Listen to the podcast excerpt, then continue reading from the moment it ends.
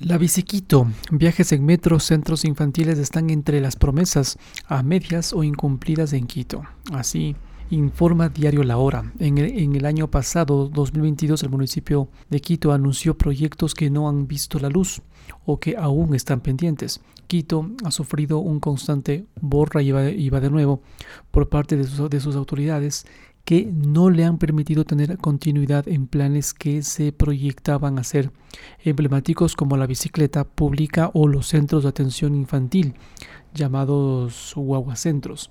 Los quiteños también han vivido cerca de 13 años con la promesa de que Quito tendrá un metro. Y si bien a finales del 2022 hubo una inauguración, los tiempos siguen sin cumplirse y la mega obra sigue sin moverse. A continuación, Diario La Hora presenta cuatro promesas que se han cumplido a medias o incluso algunas quedaron en el olvido. En el mes de junio 2022 vuelve la bicicleta pública.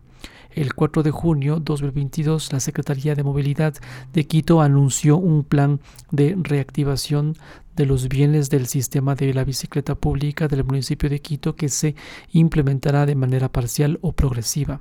Siete meses después no han existido nuevas noticias sobre este proyecto, cuya implementación costó un millón ochenta mil dólares y que dejó además de funcionar durante la pandemia en 2020, durante la administración de Jorge Yunda.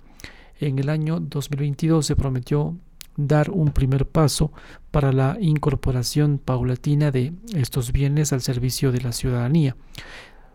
Toda vez que se consolida el plan integral para la puesta en marcha de todo el sistema de bicicleta pública de manera eficiente, sostenible y automatizado, articulado al sistema integrado que favorezca la interconexión con otros subsistemas de transporte.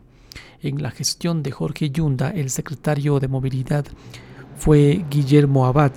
La actual secretaria de Movilidad es Giselle Paredes. Diario La Hora solicitó una entrevista con la Secretaría de Movilidad que quedó en, pronunciarse este 13 de enero de este año en curso, pero la administración de Santiago Guarderas no ha sido la única que ha ofrecido la reactivación del servicio. En 2021, cuando Yunda seguía en el cargo, se dijo que esperaban por un operador para reactivar la, la, la, la biciquito Mientras tanto, cerca de mil bicicletas están embodegadas en el parque metropolitano mientras el tráfico de Quito es cada vez más intenso.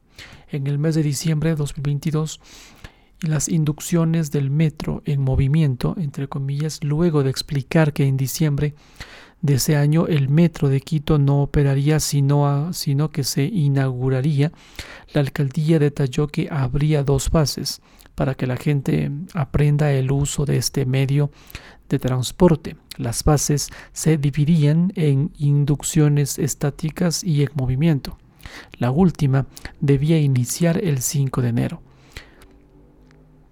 de este año en curso, 2023, y consistía en que los quiteños harían viajes en el metro de Quito de forma gratuita. Sin embargo, por fallas en el sistema de, de este que genera los códigos QR, la segunda fase se suspendió. Se dijo que las fallas se arreglarían hasta en 48 horas marcando el 7 de enero 2023, pero todavía no hay una solución y tampoco se indica a partir de cuándo se realizarían los viajes de inducción. Según las autoridades, esto no afecta, no afectará la operación comercial del metro programada para marzo. Será el cumplimiento de esta de esta promesa se verá con el tiempo. Las bases se, dividían en inducciones estáticas y en movimiento. La última debía iniciar el 5 de enero y de este año. Consistía en que los quiteños harían viajes en el metro de forma gratuita. Sin embargo, por fallas en el sistema que genera los códigos QR, el sistema para abrir esta cuenta Metro Q, la segunda fase se suspendió se dijo que las fallas se arreglarían hasta en 48 horas, el 7 de enero. De este año, pero todavía no existe una solución ni tampoco se indica a partir de cuándo se realizarán estos viajes de inducción. Según las autoridades, esto no afectará la operación total del metro programada para marzo.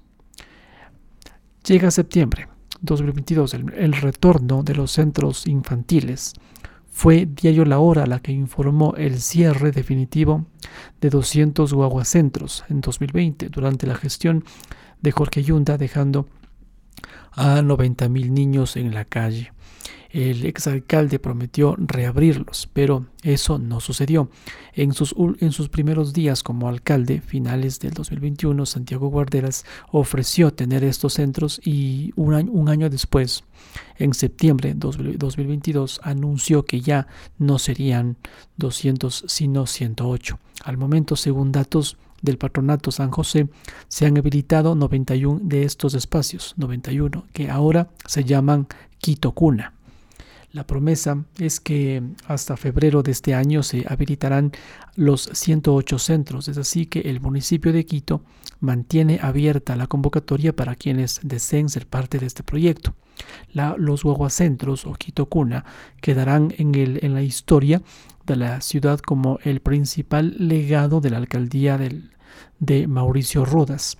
Estos espacios son de inmensa utilidad para familias, especialmente madres, trabajadoras para el cuidado de niños menores que aún no ingresan a la escuela primaria mientras sus mamás o papás trabajan. Llega octubre. Octubre 2021, recuperación del centro histórico. La, supuesta recuperación del centro histórico fue uno de los principales anuncios de Santiago Guarderas al iniciar su periodo en alcaldía. Sin embargo, los desmanes, delincuencia y trabajo sexual continúan causando descontento en los ciudadanos. Ajá. En el 2022, en ese punto, se registraron 1.887 escándalos según datos del ECU 911, es decir, existe un escándalo o alerta que cada cinco horas solo en ese sector. Según informes policiales, las nuevas modalidades de delincuencia y microtráfico de drogas se, camuflan en hoteles donde supuestamente laboran trabajadoras sexuales del sector. De hecho, el día 22 de diciembre de 2022, dos trabajadoras sexuales fueron detenidas tras asaltar a un transeúnte.